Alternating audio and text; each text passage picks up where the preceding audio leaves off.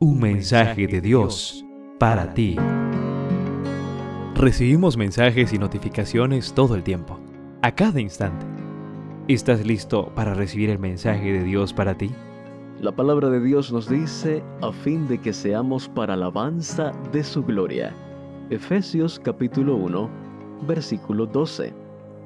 El mensaje que Dios tiene preparado para ti se titula Dios tiene un pueblo. El Señor Jesús estableció su iglesia en la tierra con un maravilloso propósito. Ya hemos visto que la iglesia es el cuerpo de Cristo y el lugar donde crecemos en la fe. Hoy quiero invitarte a considerar tres metáforas que la Biblia utiliza, además de la que ya hemos visto del cuerpo de Cristo, para ilustrar cómo funciona la iglesia. Te advierto que hay otras metáforas, pero he seleccionado estas tres para la reflexión de hoy. La primera, la novia de Cristo. En el Antiguo Testamento, Dios comparó la relación entre Él y su pueblo con la relación matrimonial. Puedes verlo en Isaías capítulo 62. Y Jesús también comparó su segunda venida con una boda. Corrobóralo allí en el Evangelio de Mateo capítulo 25. De allí que Pablo también compara la iglesia con la novia de Cristo. Efesios 5:25 no lo dice. Así como los esposos son una sola carne, dice Génesis 2:24.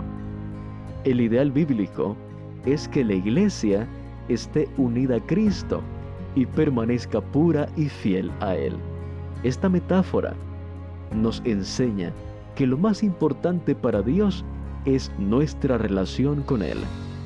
La segunda metáfora que quiero compartir contigo es la iglesia como templo. En los tiempos bíblicos, el templo era el lugar donde se manifestaba la presencia de Dios. Durante su ministerio terrenal, Jesús garantizó que su presencia estaría siempre con sus discípulos y donde quiera que dos o tres de ellos se reunieran en su nombre, Así lo dice Mateo 28. ¿Lo recuerdas? De manera que cada creyente, cada congregación y la iglesia universal se consideran el templo del Señor. Esta metáfora nos enseña que la iglesia es la casa espiritual, donde cada uno de nosotros es edificado en la verdad, a la vez que servimos como representantes de Dios ante el mundo. Puedes verlo allí en la primera carta de Pedro. La tercera metáfora al compartir en este día es la iglesia como pueblo de Dios. En el Antiguo Testamento, Israel era el pueblo de Dios, es decir, la comunidad del pacto de Dios.